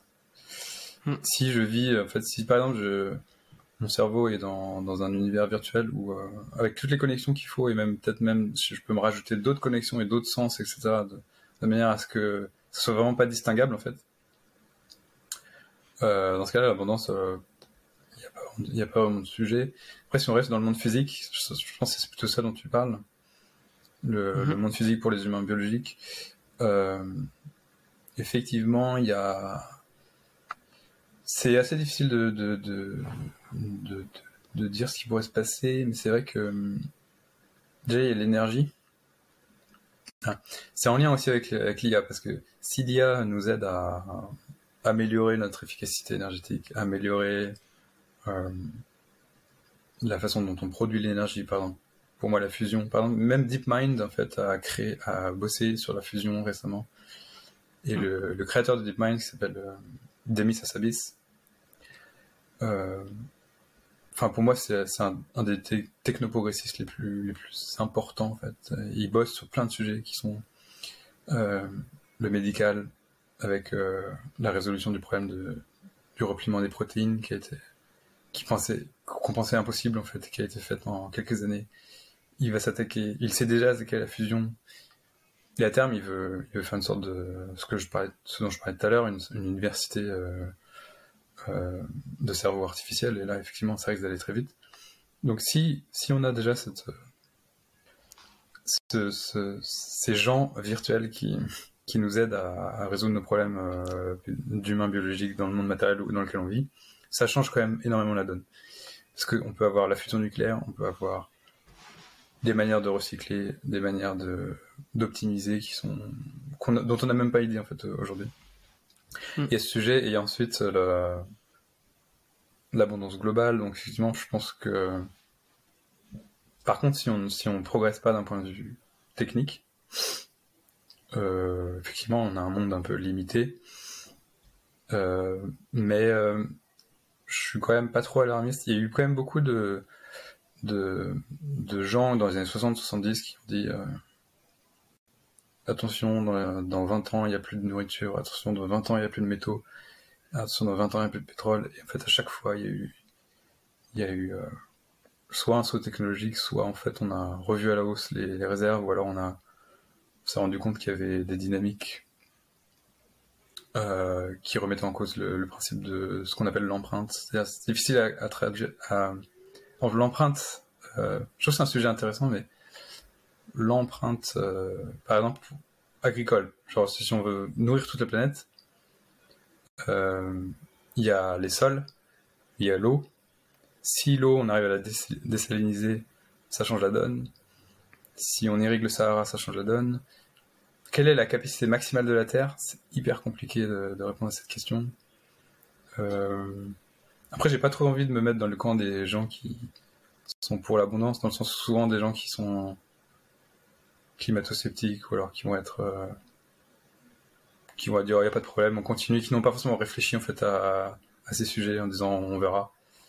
Euh... Alors que déjà en fait, déjà l'abondance se sent, enfin le, le, les pénuries se sentent euh, ne serait-ce que dans le monde arabe, il y a des, gens qui n'arrivent pas à se nourrir. Euh, c'est aussi des problèmes d'organisation politique. Hein. Clairement, il y a des conflits, il y a des, des gens qui accaparent des ressources euh, au détriment d'autres. En fait, il y, a pas mal de gens qui disent aujourd'hui, j'en suis d'accord avec eux, que le problème de la faim, par exemple, aujourd'hui dans le monde, c'est pas un problème de quantité, c'est un problème de, de répartition. Il y a, de, euh, il, y a des, hmm. il y a des cultures qui sont, qui sont faites pour, par exemple, les biocarburants. Il y a des cultures, qui, des sols qui vont être attribués à du coton alors qu'on pourrait faire des choses à manger. Voilà. On, on, consomme trop dans certaines parties du monde et pas assez dans d'autres. Un problème d'équilibre en fait. Qui pourrait être réglé, je pense, euh, si on avait un, une plus grande coopération, une plus grande, euh, des manières de gouverner euh, au niveau mondial plus, plus, plus efficaces. Euh, mais là, ça fait un peu idéaliste quand je, quand me mets à parler de, gouvernement mondial. Mais en tout cas, le problème, on voit bien qu'il est quand même politique, qu'il est. Euh, je pense quand même un peu les mentalités. Enfin, clairement, il y a les Américains entre un Américain et un et un Chinois qui, pour la même espérance de vie et globalement la même qualité de vie, vont avoir une euh, une, une émission, enfin un bilan carbone de x20 quoi ou x10 on se dit qu'il y a une efficacité qui est, euh, qui est mauvaise. Et en même temps, il y a un modèle américain qui, attire pas mal de gens envie d'avoir, euh, qui ont envie d'avoir la maison euh, avec la pelouse verte toute l'année, y compris dans le désert, et deux voitures énormes, et quatre télé par chambre, etc. Et, ça, effectivement, je pense, c'est pas soutenable. Et moi, à titre personnel, je suis très, j'aime pas, enfin, je suis pas très matérialiste, j'aime pas trop pas trop les objets, mais euh, mais quand même, je pense que pour arriver à un niveau confortable, euh, faut une certaine dépense quand même énergétique effectivement, et je pense qu'on peut. Enfin, j'avais, il y avait, un, il y a un économiste je crois australien, qui a bossé sur ça et qui qui disait qu'on avait les moyens de, de, vivre confortablement à environ entre 15 et 20 milliards. Je suis d'accord, je pense que c'est possible. Euh, confortablement, c'est-à-dire au niveau d'un Européen qui est assez sobre, quoi. Euh, mm. Mais ça veut dire, ça veut dire effectivement quand même que il y a des modes de vie à modifier, mais je pense que c'est pas. Si on pense aux grands, aux riches, très riches de, de l'époque euh, victorienne, par exemple, qui avaient, qui avait une énorme maison avec des chevaux et un haras et puis etc. On, a, on a, on a, on a un peu rétrogradé sur, ce niveau-là. On a, quand on sait en plus que souvent tous ces, tous ces objets, c'est, des, trucs sociaux en fait. C'est juste pour dire, pour dire aux autres, regardez, je, suis riche. Si on passe à un monde où en fait euh, la richesse n'est plus un souci, si euh, juste euh, si t'as pas, enfin, notamment aux États-Unis, un des problèmes, je pense, aux États-Unis, c'est qu'ils ont, ils ont pas de sécurité sociale. Quand tu es pauvre, en fait, tu peux vraiment mourir aux États-Unis. tu peux vraiment avoir des, des, gens qui ont une santé, euh, enfin, la santé devient un, gros problème. Avoir le cancer, c'est, c'est, hyper grave, alors que, enfin, c'est grave partout dans le monde, mais aux États-Unis, ça ça te ruine, quoi. Donc, en fait, ces signaux de richesse, c'est aussi pour dire, regardez, euh, je suis, je suis à l'abri. Et en fait, à partir du moment où on passe à un système déjà, où, fait, où, où il y a plus ce risque-là, je suis pas sûr qu'on que, ait besoin en fait de tout ça. Est-ce que l'action c'est le besoin Est-ce qu'on a besoin de, de montrer qu'on est riche? Euh, hmm. Ouais, je, je, je, pense pas. Mais bon, je, veux pas. C'est hyper compliqué l'économie. Il y a un gros facteur psychologique. Et euh, c'est des trucs, des changements qui ont lieu sur des décennies, des changements de mentalité. Hmm. Donc, euh, moi, je suis carrément euh, derrière tous les mouvements de sobriété, etc écologique. Euh, j'ai pas de voiture, j'en aurai jamais. Mais pour autant, dire toute la technologie c'est de, la merde, euh, il faut arrêter de, de, réfléchir à, comment améliorer encore les choses. Je pense que c'est mauvais. quoi. Mhm. Clairement. Ah ouais, c'est vraiment super intéressant en vrai parce que ça remet aussi justement un petit peu en perspective deux visions euh, très différentes, quoi. Euh, un autre thème que j'aurais bien aimé aborder, c'est celui euh, notamment du, du, progrès en fait. Euh, on entend beaucoup de choses finalement ces temps sur le progrès avec beaucoup de gens qui le remettent en, en question finalement. Est-ce que le progrès est vraiment profitable? Ou est-ce que parfois ce qu'on appelle le progrès n'a pas été finalement négatif pour, pour les humains? Là, tu parles du coup du progrès euh, technique ou progrès social? Le progrès, de manière générale, euh, la plupart des gens euh, disent justement le, progrès. Alors, qu'est-ce que toi tu entendrais par progrès, par exemple? Le progrès, bah, je pense que les gens en général parlent de progrès, progrès technique. Mais il y a, y a... c'est vrai que le progrès c'est compliqué. C'est vrai que c'est une notion qui est, que je trouve aussi assez, assez compliquée à utiliser parce que c'est il y a une notion qu'on va en avant, qu'on avance vers quelque chose, ou qu'on euh, mm. Qu'on améliore en fait que, l'environnement ou ou l'humanité, mais en fait, euh, je pense quand même que malgré tout ça existe dans le sens où un bon indicateur, c'est voilà, c'est ce que je disais tout à l'heure. Est-ce qu'on a envie de revenir en arrière? Est-ce que mais c'est compliqué parce que je peux aussi par exemple me dire que j'aime bien les smartphones et des fois regretter en fait certaines choses, certaines choses que j'ai perdues avec les smartphones. Du coup, euh, c'est plus la, finalement le progrès, c'est peut-être une notion qui est qui est piégeuse en fait. Peut-être qu'on devrait plutôt parler de d'avance, enfin de, de, de changement. On change, il y a un changement, parfois positif, parfois négatif. Par exemple, pour moi, la voiture, c'est c'est pas un progrès. mais euh, mais du coup, ouais, le, le le progrès scientifique, c'est par exemple, c'est un truc, ça existe. On peut dire euh, qu'on a progressé, on a on a augmenté la quantité de connaissances et la précision des modèles scientifiques. Un modèle, c'est euh, euh, une description de la de la réalité. Et quand ton modèle décrit mieux, par exemple, ben les lois de l'univers, par exemple, ou ce qui se passe mhm. dans l'univers, ça on peut le mesurer. Donc il y a un progrès, il y a, on a, c'est clair. Donc de là à découler de manière un peu euh, arbitraire le progrès technique, du genre bah, qui s'est appuyé sur le progrès scientifique en disant effectivement il y a comme on a progressé en connaissance, on en a déduit certaines euh, techniques et certains objets qui sont appelés aussi le progrès, mais mais honnêtement je trouve que c'est parfois un peu usurpé, c'est pas un progrès quoi. Euh, donc faut être méfiant, effectivement il y a des, des choses. Euh, c'est toujours négocié de toute façon, il y a des des choses on avance et puis après on se dit bon on a été dans, une mauvaise euh, mauvaise direction. Peut-être qu'une génération, bah, je prends l'exemple de la voiture, euh, génération de mes, parents, euh, pour eux c'était un progrès, pour moi c'était une erreur, mais bon, je peux pas me mettre à leur place, je peux pas revenir après guerre ou dans les années 60 et dire, enfin ils avaient aussi des problèmes comme il n'y avait pas internet, il n'y avait pas etc. La situation n'était pas la même, du coup pour eux il y a eu un progrès. Euh, mais en fait, le, du, coup, c'est compliqué, quoi. Euh, mais malgré tout, je pense que, bah, je, pense pas qu'il y a pas mal de gens qui vont dire oui, euh, l'humanité doit aller vers, je sais pas, conquérir l'univers ou ce genre de choses. J'ai du mal comme ça avec les objectifs en fait de long terme. Je pense pas que, pense pas que l'humanité ait des objectifs. c'est un peu. Mm à part la survie, je pense, qui est l'objectif de base de tout, euh, de tout être vivant. Mais, euh, enfin, je veux dire, je, crois même que d'ailleurs, c'est une des explications au, paradoxe de Fermi, qu'on ne trouve pas d'autres civilisations, c'est qu'en fait, bah, il n'y a pas forcément de, volonté d'aller d'aller toujours plus loin, etc. C'est quelque chose qui n'est pas forcément. Euh, c'est pas un objectif forcément que, que, les humains peuvent avoir sur le long terme. Après, euh, je trouve que le progrès, je, préfère parler de changements, quoi, les changements dont on a envie ou dont on n'a pas envie.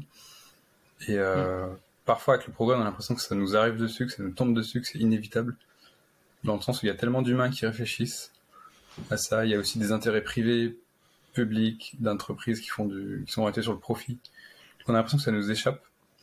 Du coup, le progrès, ça, ça inclut un peu tout ça. Et quand on critique le progrès, on critique aussi des choses qui n'ont rien à voir avec la connaissance scientifique, qui sont liées au rapport de force dans la société.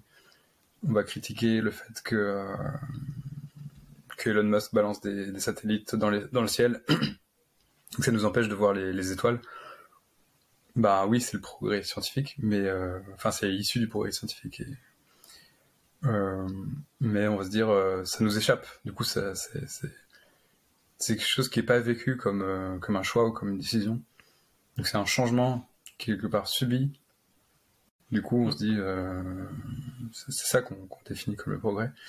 Et euh, si on prend l'exemple de la métaphore avec l'évolution darwinienne des espèces, euh, une espèce, elle progresse pas en fait en soi. Elle, elle change parce qu'il y a des mutations, parce que l'environnement change, mais en soi, elle s'adapte à son environnement.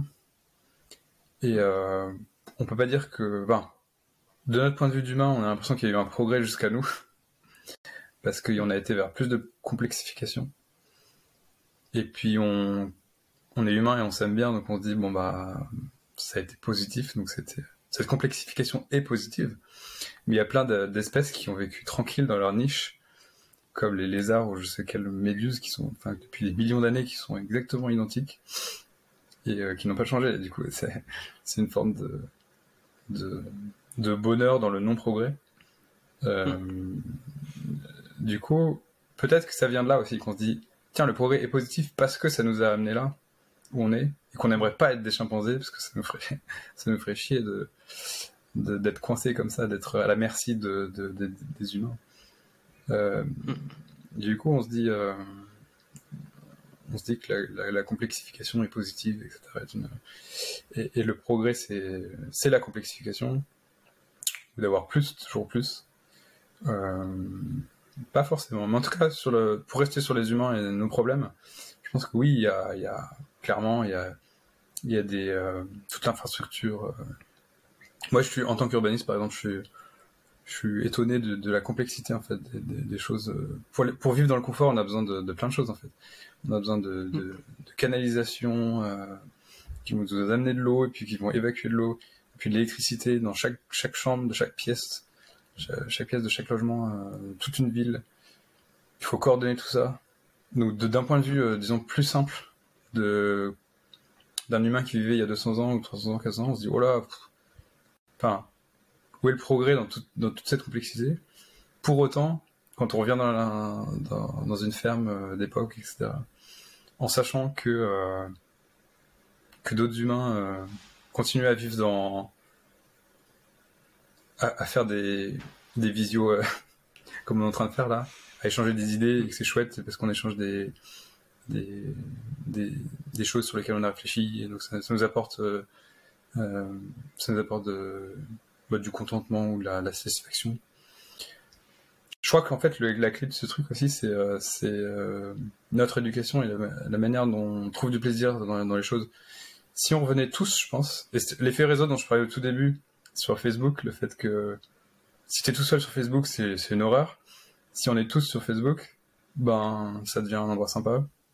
Pareil, en fait, si on était tous dans une ferme, si on revenait tous, je pense que certains collapso, collapsophiles ou collapsologues, je sais pas comment les appeler, euh, aime bien cette idée où en fait on, on revient tous à un état intérieur. Euh, dans le sens où je pense que ça serait carrément acceptable et je pense que quand on est tous en fait quelque part euh, euh dans la merde en fait où on n'a plus on a plus le confort euh, auquel on est habitué, ça passe beaucoup mieux que quand on est tout seul à galérer par exemple parce que l'électricité a sauté chez nous ou qu'on n'a plus d'eau ou que le plafond s'est effondré.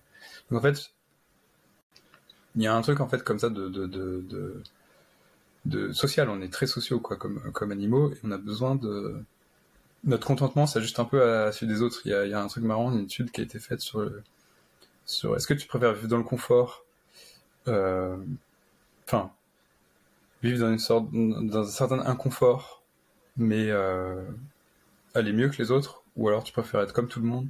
Alors, grosso modo, les gens préféraient largement euh, se sentaient beaucoup mieux si tout le monde en fait partageait un peu la même, le même euh, style de vie. Et euh, mm. ça, je pense, c'est c'est un, un, truc important. C'est aussi pour ça qu'on n'aime pas les inégalités, qu'on n'aime pas l'injustice, c'est qu'on n'aime pas euh, euh, être à part, être dans une situation défavorable. Le seul souci que je vois par rapport au, à la collapsologie, et que de, de revenir en arrière, c'est qu'on a goûté en fait à, au confort moderne et que même si on revient tous en fait dans une situation de, moindre confort, euh, même si on si ça peut passer, on va quand même avoir cette espèce de, de nostalgie, je pense, de de la douche chaude, etc. Tu vois. Donc euh, c'est tout le truc de la connaissance, c'est une fois que tu as appris quelque chose, c'est difficile de, de, de l'effacer de ta mémoire. Du coup, euh, le progrès aussi, c'est mm dans ce sens-là où c'est un peu inéluctable, c'est dans le sens où une fois qu'on a compris quelque chose, qu'on a appris quelque chose, ben on peut pas on peut pas l'oublier quoi. Et puis, euh, est-ce qu'il y a une sorte comme ça de fatalité du progrès? Ou bien est-ce qu'au contraire, on peut euh, agir dessus pour euh, l'accélérer ou pour l'arrêter? Désolé. En fait, le, non, le, je pense qu'il n'y a pas de, il n'y a pas de fatalité. On voit qu'il y a des, des, pays qui ont stagné ou qui ont, qui ont euh, parfois qui sont revenus un peu en arrière. Donc non, pour, moi, il n'y a pas de. C'est une des raisons pour lesquelles je, je crois à la politique. Je crois qu'il c'est important qu'il y ait des, des partis euh, progressistes et techno-progressistes, c'est que euh, ce que je vois surtout, c'est le différentiel. C'est une question qui me fascine. C'est genre, est-ce que euh, si on avait, euh, je sais pas, c'est un peu la loi, l'effet papillon. Si on a, si on avait eu, par exemple la vapeur dix ans plus tôt, hmm. avec l'effet en fait cumulatif, est-ce que ça aurait changé? Il suffit juste qu'il y ait la bonne personne qui a rencontré la bonne personne pour, pour l'appareil à vapeur ou, la photographie ou n'importe quoi.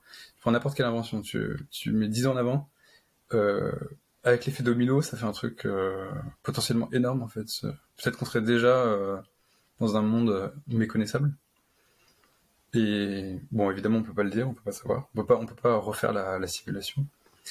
Mais je trouve que c'est ce genre de pensée qui me qui me motive en fait à faire à agir politiquement. Dans le sens où je me dis si on fait rien, est-ce que ne serait par exemple sur euh, les traitements, euh, la médecine régénérative, donc le fait d'aborder la, la médecine, les maladies par le par la jeunesse, en fait, le fait de rendre les, les individus jeunes, pour moi, c'est un truc qui, qui, est important et c'est d'ailleurs une, piste en, médecine qui est, qui est, de plus en plus euh, explorée. je me dis, si on le fait maintenant, si on le fait, si on met plus d'argent public, privé dedans, qu'est-ce que ça change en fait euh, pour euh, si, si, ça si ça avance mettons de 5 ans ou de 2 ans ou de même de 2 mois l'arrivée d'un traitement efficace? Mmh. combien de vies ça sauve? Ce genre de choses. Et je trouve que c'est un motivateur pour, euh, pour accélérer le, les connaissances. Hmm. Et euh, du coup, pour passer un petit peu euh, aux questions de fin, aux questions que je pose à tous les invités, la, la, une des premières questions de fin, c'est justement de façon très globale finalement, si tu imagines le futur, à court ou long terme, est-ce que tu penses qu'il sera plutôt positif ou plutôt négatif? Est-ce que ça te fait plutôt peur ou est-ce que tu es plutôt enthousiaste? Euh, Positif par rapport à l'humanité? Euh, ben, Par rapport, je pense, ouais, de, de, manière générale, à nos, à nos conditions de vie et peut-être à l'humanité ou même aux autres animaux. Euh, oui, globalement, je pense que. Euh, enfin, la tendance qu'on observe quand même, qui a une sorte de réduction de la souffrance euh, par la, le fait qu'on vainc les maladies, qu'on qu'on améliore les conditions de vie. D'ailleurs, l'amélioration des conditions de vie est même plus importante en général que l'aspect médical. Aujourd'hui, si on voulait gagner par exemple beaucoup d'années d'espérance de vie, la première chose à faire, ce serait de de résoudre la pauvreté. Parce que la pauvreté, c'est vraiment le. Il y a un facteur entre, en France entre euh, les personnes qui gagnent les, 10% les plus pauvres et les 10% les plus riches, il y a 7 ans ou quelque chose comme ça d'espérance de, vie, de différence d'espérance de vie. Donc, si on était sérieux en fait sur la, longévité, on s'intéresserait directement aux, inégalités et surtout à supprimer la pauvreté qui, à mon avis, pour moi, la pauvreté, c'est ça sert à rien quoi. Pour moi, c'est l'équivalent de la peine de mort en fait. Euh c'est inutile, ça crée de la souffrance et euh, ça, bah, c'est à supprimer quoi. Mais bon, euh, si on supprimait ça, d'un point de vue de la longévité, ça serait énorme. Donc, euh, je pense qu'effectivement, il y a des y a des gains comme ça immédiats, mais sur le long terme, la connaissance ouais, est plutôt plutôt positive.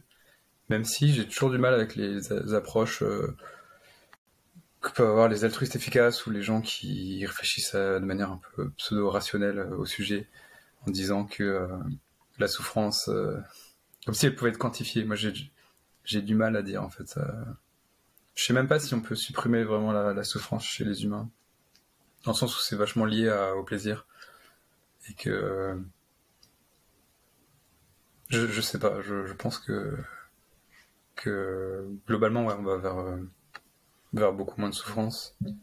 Et mais je peux, il peut se passer des, choses, euh, des choses délirantes parce qu'il y a aussi ce, facteur instabilité effectivement qui qui fait que les gens, euh, par exemple, à Oxford, il y a cet institut des, futurs, euh, comment s'appelle, Future of Humanity Institute. Et c'est vrai que tous les prospectivistes en général ils réfléchissent par scénario. Il y a des scénarios qui sont très, très, très très sombre, on n'en a pas parlé, mais il y a le scénario de guerre nucléaire, il y a le scénario euh, effectivement d'une IA qui est euh, utilisée comme arme par une euh, par une force, par un groupe de gens qui, qui ont un intérêt à, pour X raisons. ce qu'on voit en Ukraine, c'est les raisons derrière, derrière, derrière l'invasion de l'Ukraine, c'est pas très clair. Euh, à mon avis, ça se base sur, sur quand même des, logiques de... qui sont amenées à disparaître. Je sais pas ce qui, ce qui motive Poutine, mais je pense qu'il y a des, des logiques de qui sont vachement liées à des, façons de faire qui sont qui sont en train de disparaître. Hmm. De conquête de territoire, de culte de la violence, etc. C'est on observe déjà que ça, chez les nouvelles générations, ça disparaît.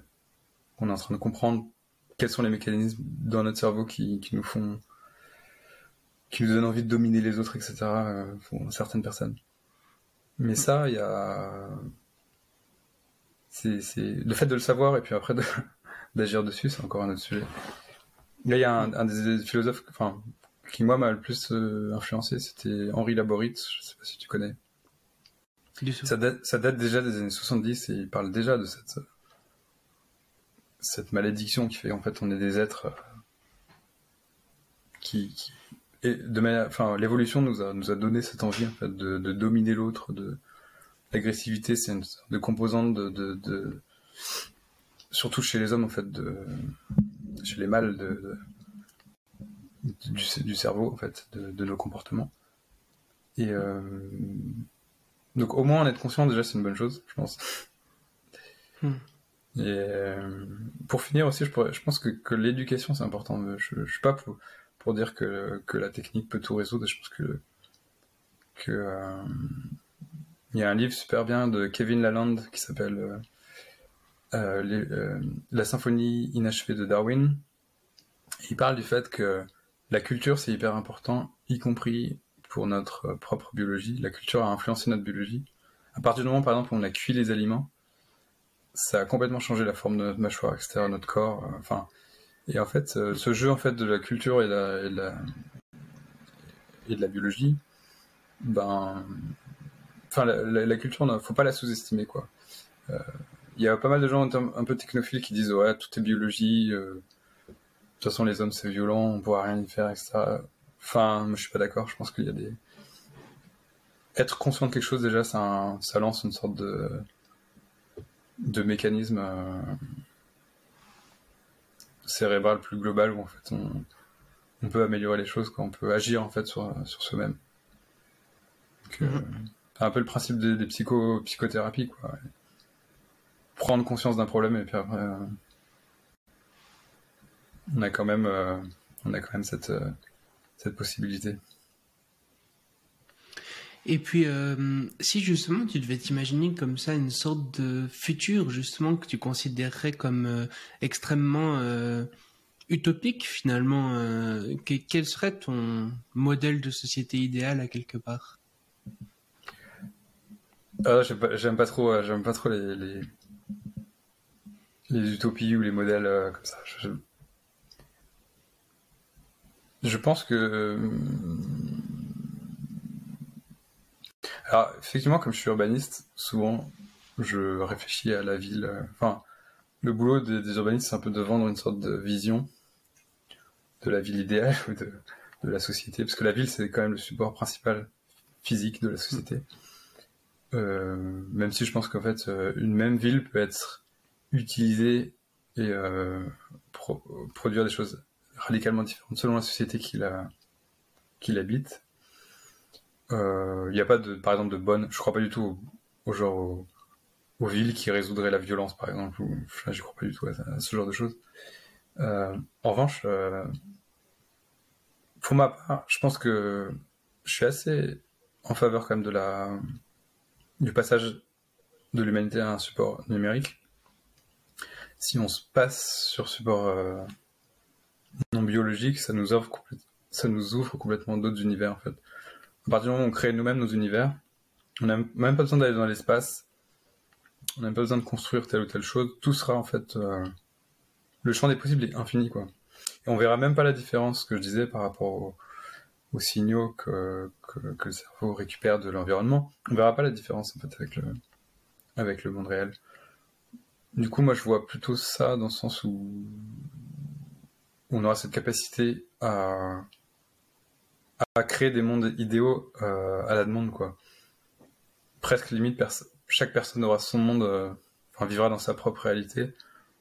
On sera pas obligé de partager la même réalité. Enfin, on pourra continuer à communiquer, mais on aura des filtres peut-être qui feront que je... là je réfléchis tout, j'en sais rien, mais qu'on qu'on aura tu vois, un rapport à la réalité qui n'a rien à voir et un rapport à, à la...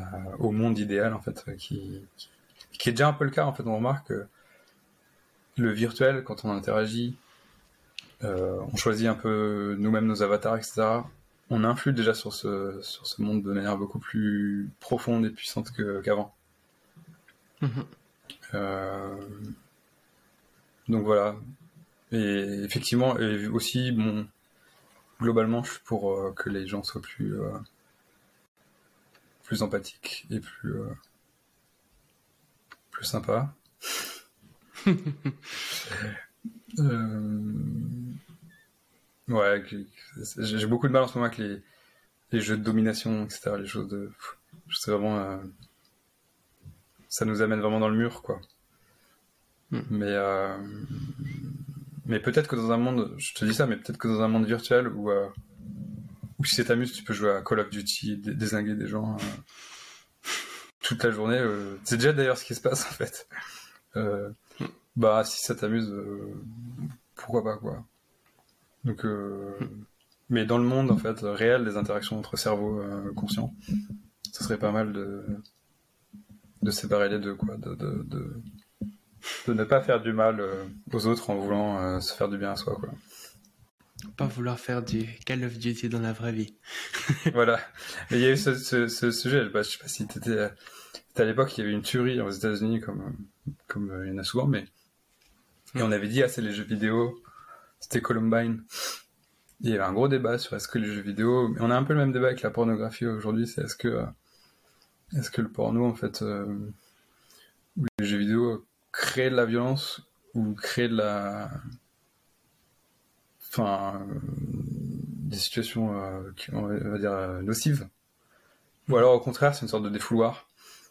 Euh, moi, je me souviens que j'ai, ça m'est arrivé de jouer à des jeux de voiture, par exemple, quand j'étais ado, à Porsche Challenge ou des trucs comme ça. Bah, tu fonces, tu fais n'importe quoi.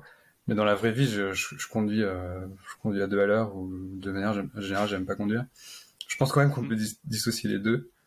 Après, il y a peut-être des gens qui ont du mal, qui peuvent aussi être addicts à des jeux, etc. Et où- C'est un sujet qui est, qui est un peu compliqué, mais, euh, mais dans l'ensemble, je pense que ça, ça, ça, ça nourrit pas du tout, enfin voilà, de, de jouer à des jeux violents, ça, ça, nourrit pas la violence euh, dans le reste de la société. Je pense pas non plus que c'est la canalise, je pense que c'est indépendant. Ok, ouais. Et puis euh, finalement, si euh, t'étais euh, comme ça de, sur une scène avec euh, un micro dans la main et que t'avais comme ça l'humanité entière qui, qui te regarderait, que tu pourrais leur passer un message, C'est déjà le cas, c'est déjà le cas, chose. c'est ça exactement. Le Futurologue podcast égale l'humanité. Bah, en plus, maintenant, il y a des. Qu'est-ce que tu leur dirais du coup? Ouais. De, de, d'apprendre et d'augmenter leurs connaissances. C'est un peu bidon, mais Et puis euh, à quoi, euh, pourquoi justement t'attaches de l'importance à apprendre et augmenter les connaissances? Parce que je pense que ça, ça résout plein, plein de problèmes, plein de peurs, plein de blocages qui nous empêchent en fait d'aller bien et de, il y a, il y a pas mal de, de, de vieux proverbes un peu, un peu moisis sur la, le fait que la connaissance, euh, c'est mauvais, ça nous, ça nous, ça nous amène en fait euh, à devenir, à perdre contact avec la réalité ou ce genre de choses. En fait, je pense pas. Je pense que la, la connaissance, en général, ça nous, même si parfois c'est dur, en fait, on se, prend dans la tronche des choses qu'on n'a pas envie de savoir. Euh, bah, malgré tout, sur le long terme, je pense que ça, ça nous permet de, de faire la paix avec ça et d'être plus, euh, d'aller mieux, quoi, tout, tout simplement, de, de faire des, d'être plus intelligent, de faire des collectivement, de faire des, de, de prendre des meilleures, euh, des meilleures euh, décisions. Donc c'est Mhm. positif, quoi. Fantastique. Merci Emmanuel. Bah, merci à toi.